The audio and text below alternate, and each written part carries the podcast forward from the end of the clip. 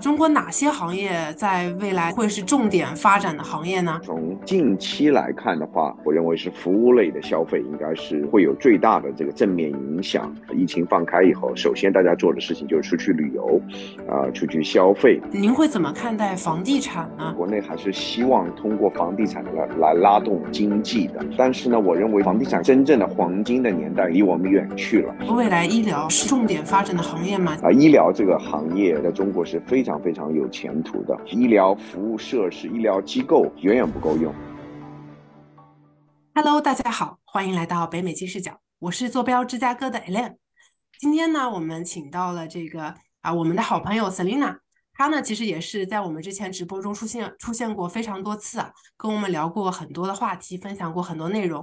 啊。他其实对宏观经济其实最近非常的感兴趣，并且呢邀请到了啊 Kevin 陈啊，是这个金融行业非常资深的专家来跟我们讲一讲中国经济。其实啊，中国随着这个疫情的开放啊啊，最近大家都非常关心中国经济未来何去何从，应该怎么样啊发展呀，对吧？所以今天呢，我们这一期节目来跟大家。讲一讲这个话题。Hello，Selina。Hello，Kevin。嗨，大家好。嘿，大家好。嘿，大家好，非常高，非常高兴啊，可以参加这个节目。呃，尤其邀请到了我们业界的好朋友 Kevin 陈，他是呃在这方面从从业已经有二十多年了，现在是 Horizon Financial 呃汇盛金融的 Chief Economist。他就是知识非常的丰富，然后呃，所以我们想今天来讨论一下关于中国经济的问题。好的，谢谢邀请，很荣幸今天来参加这个节目。嗯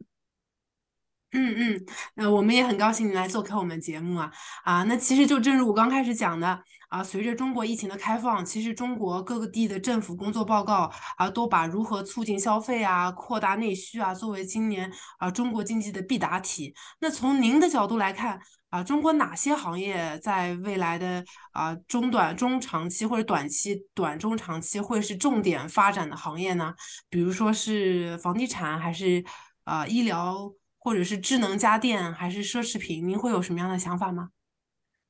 啊，我想，呃，如果从这个宏观角度来看的话，毕竟中国是个大国，所以的话呢，实际上各行各业应该都是都会有机会的，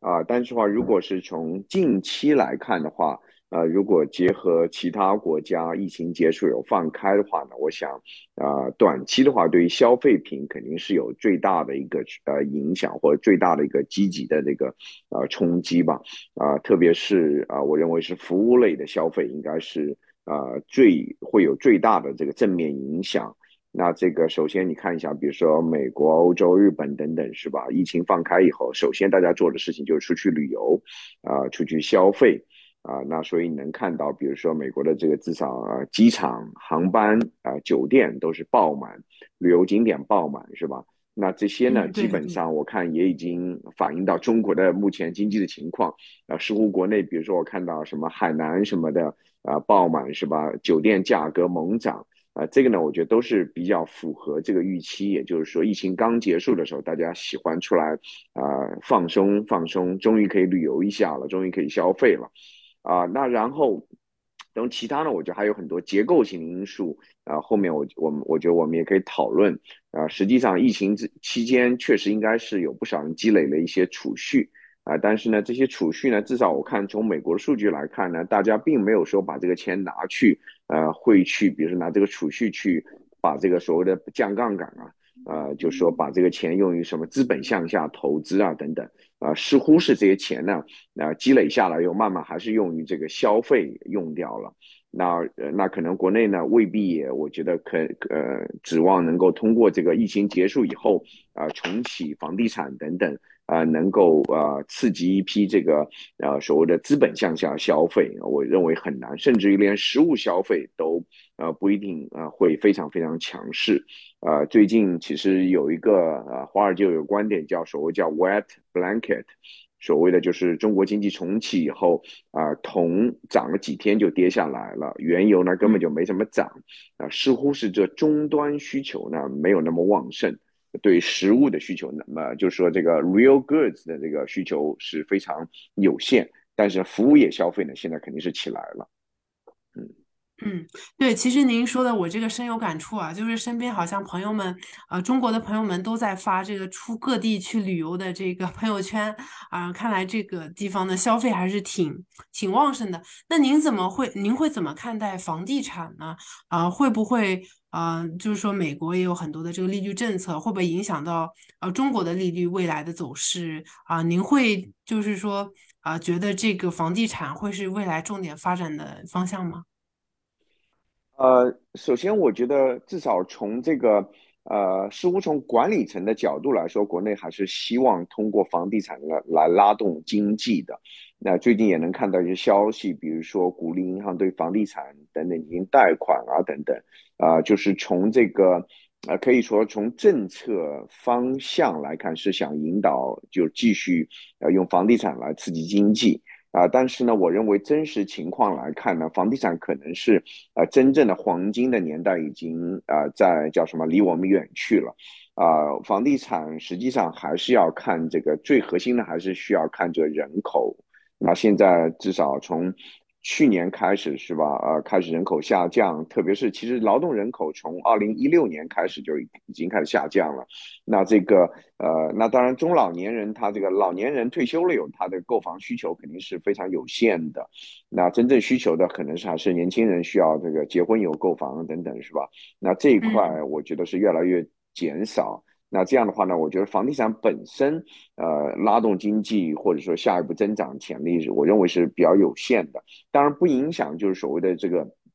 这个一线城市啊啊，房地产继续啊呃上升。那如果特别是如果联系到就是说这个老龄化以后，你看一看日本的情况，最近有些文章我觉得写的挺有意思，啊，像比如日本它老龄化很严重以后，呃，各个呃中小城市空心化，人口越来越少，房地产肯定不行。但是东京反而是那个人口年轻化，呃，大量年轻人移到东京去，成了日本这个年轻人占比最高的地方。那这个类似的情况，我觉得可能中国也会发生吧。以后就是几个一线城市，可能是呃房价可能房地产等等还是有希望的。那当然代价就是把其他的这些呃中等城市啊，一般的省会城市的它这个人口或者说是资金可能都会给呃吸过来了。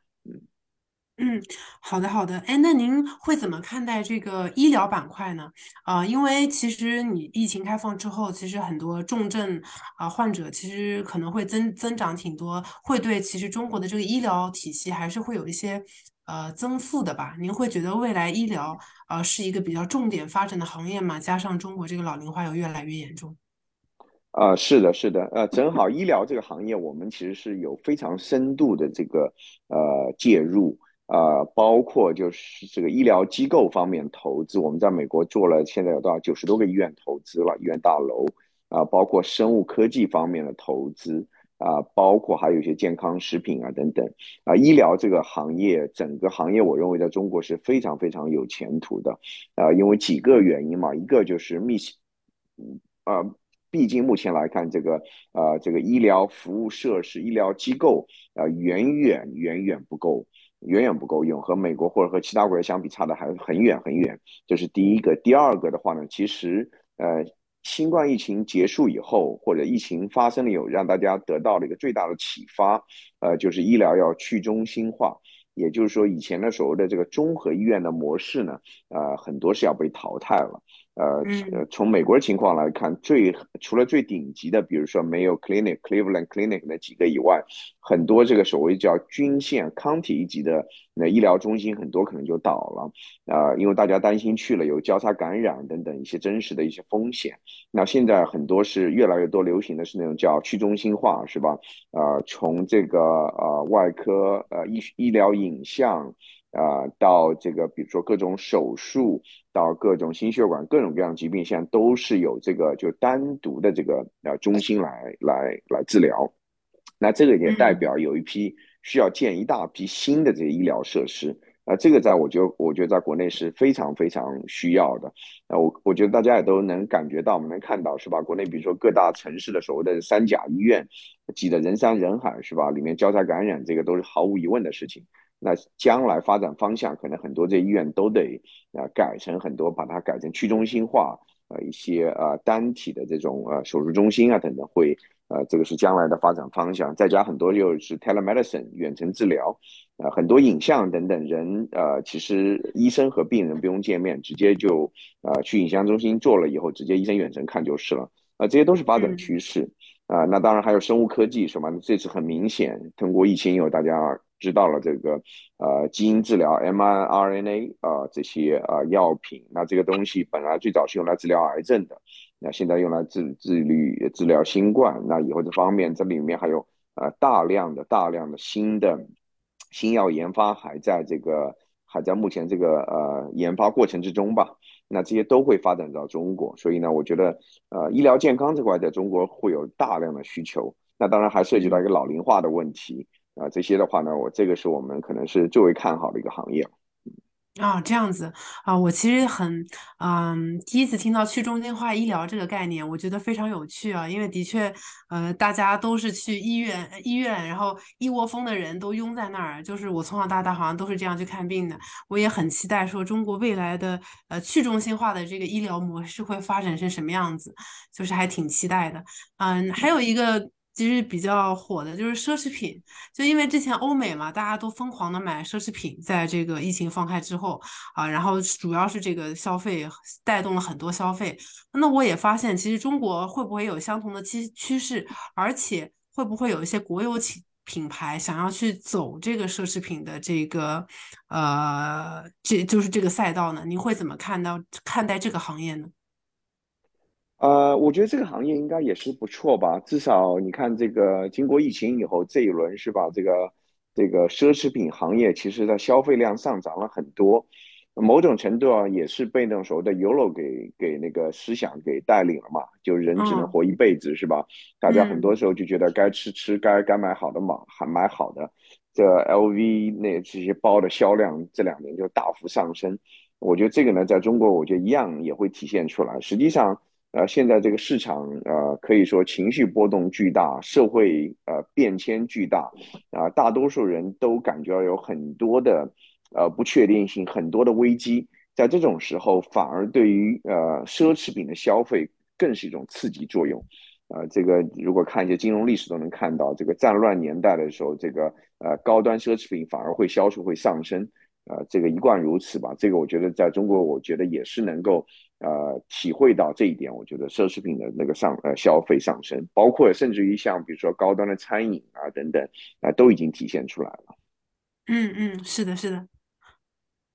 嗯，刚才那个讲的特别有意思啊，学到了很多。呃，其中房地产，呃，Kevin 有提到跟那个人口下降也有影响，就是可能需要买房子的人会少。这方面国家，呃，你也说到房地产的那个投资机会似乎似乎就过去了嘛。那这个也影响到了扩内需，不仅仅是消费方面的，也影响到了扩内需的这些政策问题。呃，尤其是二零二二年，中国人口减少了八十五万，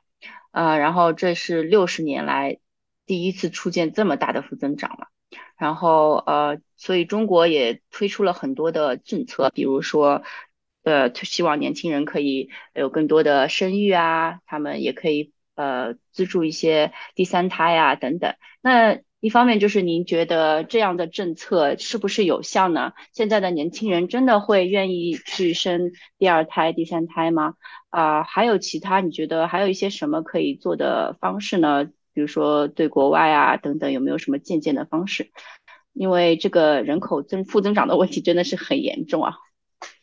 是啊，是啊。那但我倒不是这方面的专家啊。但是你看，伊朗马斯克也不断在说这个是吧？对人类社会最大的挑战就是人口下降。那现在来看的话，下一步至少中国的劳动人口呃或总人口都是要开始断崖式下降，这个肯定是非常非常大的问题。但是你看，很多人也都提到了，是吧？中国现在想要做的很多事情，很多发达国家也都试过，是吧？效果是非常非常有限的。啊，不管是发钱也好，啊，不管是给各种各样的这个呃激励机制啊等等鼓励机制这些啊，都是非常的。人口这个下降趋势一段呃确定了以后，想去扭转是非常难的。这个我认为很难去呃。很难解决吧？我觉得，我认为这个问题基本上是无解的，呃，很很呃，我觉得似乎想象不到有什么办法。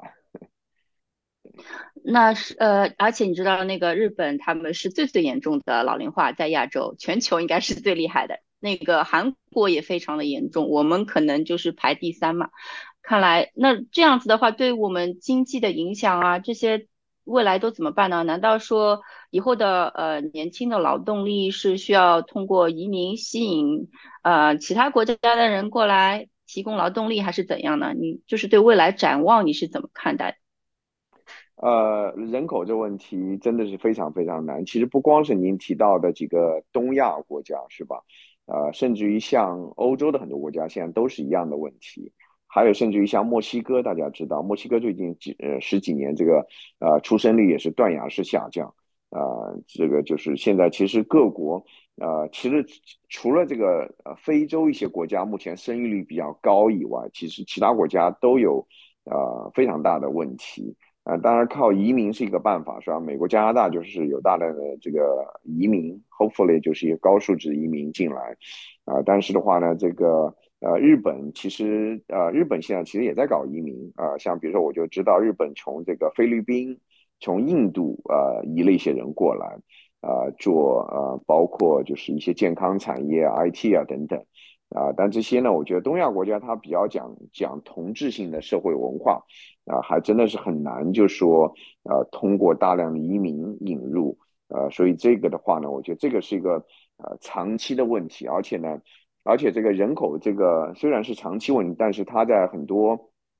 方方面面已经会体会到了，比如说以后我相信就是国内的呃基础设施可能会呃不用再建新的了，可能慢慢需要拆一些基础设施啊等等。呃，如果比较日本是吧？这铁路很多要拆掉，公路很多要拆掉，啊，然后把一些就是呃日本，比如说他们提到一个一呃很多的中小城市里面大量的空置的房子，慢慢把它推掉，啊，那将来可能中国也是面临一样的问题，就大量的空置的房子，呃，把这个房子可能得给推平啊等等吧。这个就是把过去几十年的建设很多是要反过来做。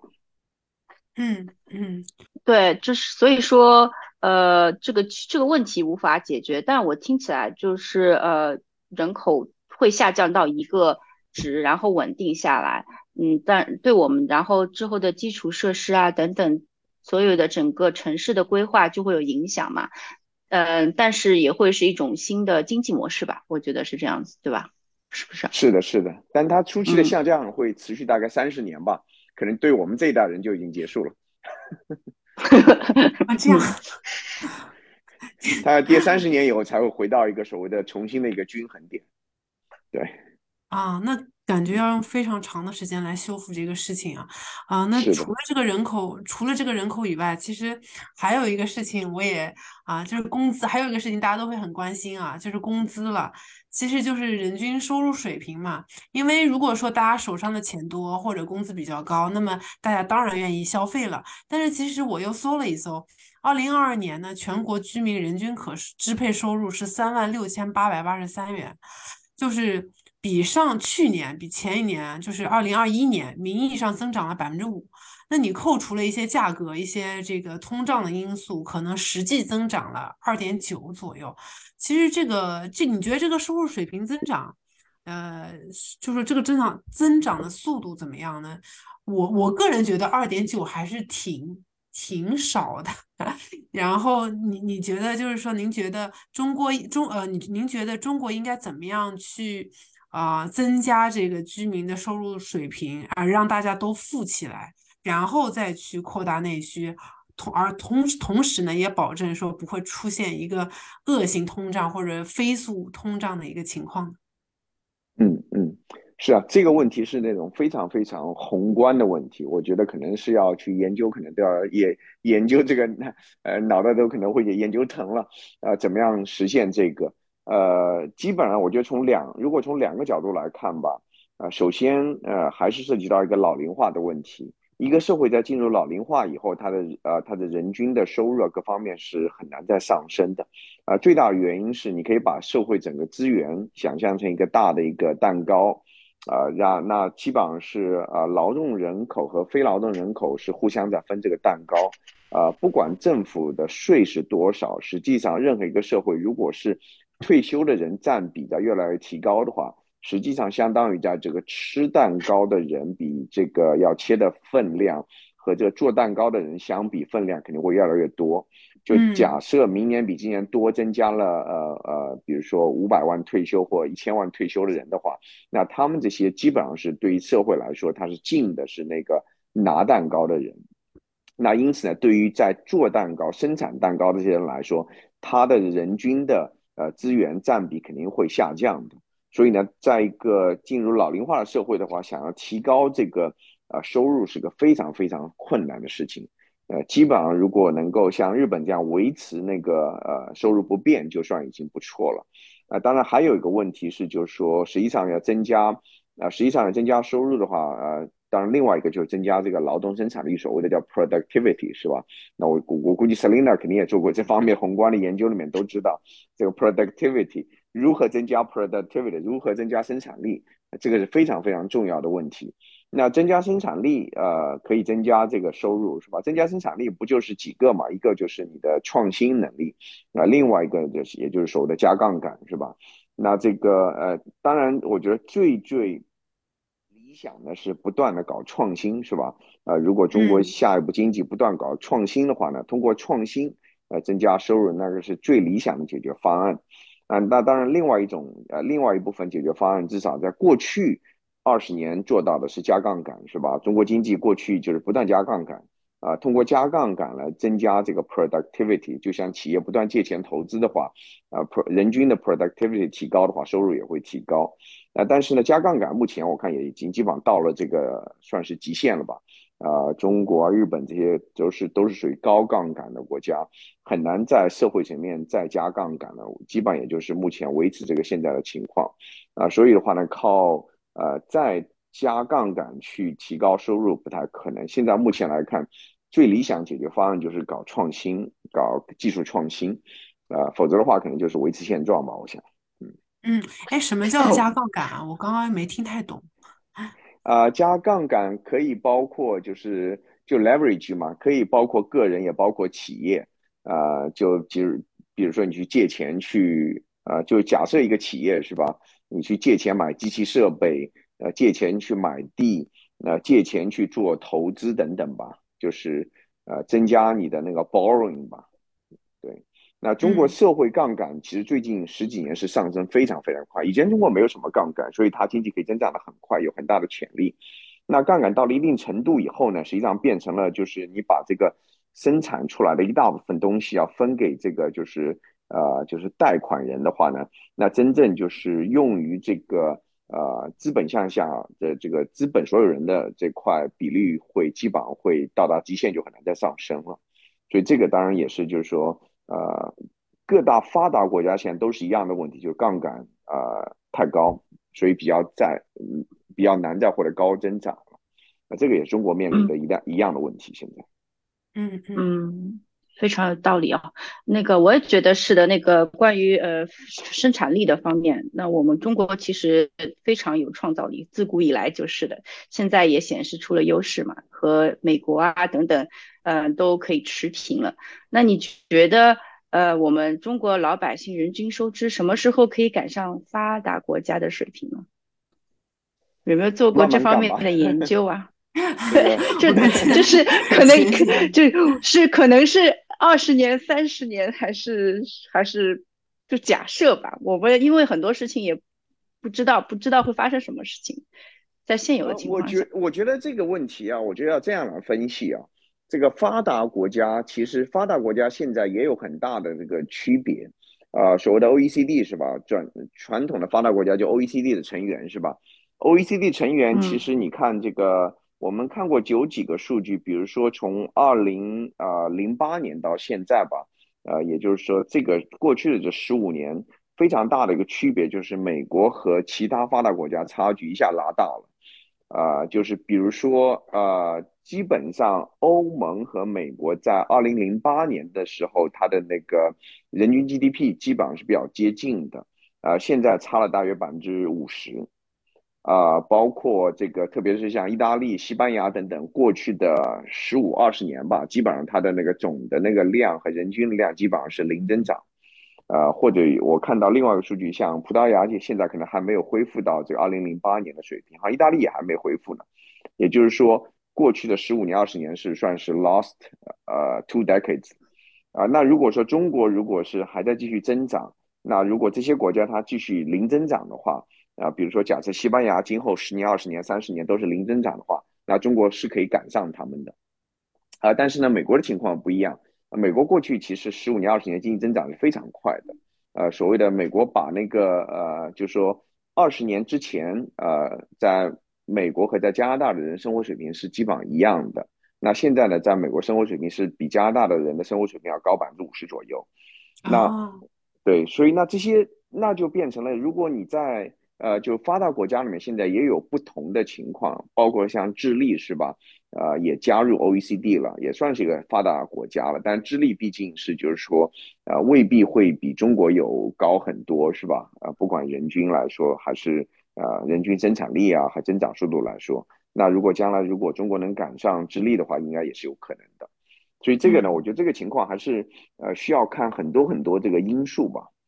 嗯，对，讲的很很客观，而且给我们分享了一下各个国家的情况。那其实啊，我觉得这个今天 Kevin 跟我们讲了很多关于这个中国经济这个啊，关于什么什么是未来的重点发展行业的分析，讲了一下人口的问题，还有这个人均收入水平的问题。那您在节目的最后还有什么觉得是中国经济啊比较重要的一些需要给呃给跟我们的听众朋友想要分享的呢？还没有分享。我觉得，我觉得我们正好中国经济里面谈到很多，正好有一点没有提到，我觉得消费，啊，消费品，呃，我觉得消费品这块，我觉得中国还是有很多呃很多可以增长的地方的，啊，不管是比如说我们提到奢侈消费品是吧？但其实呢，那个呃，中国目毕竟目前还算是一个新兴市场国家嘛，EM 国家是吧？EM 国家基本上如果从投资人的角度去分析的话。EM 国家最大的投资热点啊，投资长期投资啊，都是消费品啊。所谓的，比至少比如说像比如说这个巴菲特去巴西投资是吧？啊，挑的就是巴西的那些啤酒厂是吧？啊，包括就是实际上在中国，实际上你某种程度上说，不管是茅台酒算是奢侈品，但是比如说那个做酱油的、榨菜的、方便面的等等吧，各种各样的这种消费品，还有包括是家用电器啊等等，啊，这些方面我觉得。呃，消费品呃，下一步肯定会有一个呃整合的过程，会淘汰掉一批，那剩下的一批活下来的呢，应该它的我相信他们这些公司的这些那个利润率啊，应该会有所上升。一个再加一个消费升级啊等等的话，啊，所以的话，我觉得中国经济下一步投资，从投资角度来说呢，我觉得消费品啊，不管是高端的还是中端的升级啊等等吧，都是甚至于低端消费品吧。我认为都是非常非常大的机会。对，我觉得您讲的很对啊，就是我们总是在关注一些啊，比就是比如说房地产呀、刚刚医疗呀，其实这些呃快消的或者说大家经常用的东西，其实也非常值得关注啊。那哎，Selina，你对于我们整期节目还有什么样的看法吗？就是对于中国经济这一块，嗯。嗯，我觉得那个凯文讲的特别有意思，就是不仅讲到了我们就是面对的问题，但这些问题其实，嗯，即使有政策也是很难去解决的。但是也有很多方向，呃，房地产啊、消费品啊这些值得去关注的，在未未来的二十三十年里面，我们有很多事情可以去从事，我觉得特别好。嗯，是的，我也是的，非常期待看到中国啊。未来的中国，那今天我们的节目呢就到这里结束了。如果喜欢我们节目的朋友，可以订阅分享。我们下期再见，拜拜。好，谢谢大家。拜拜。跟金视角聊人生，感谢您的收听，请在各大播放平台和公众号上搜索“金视角”，订阅我们的栏目吧。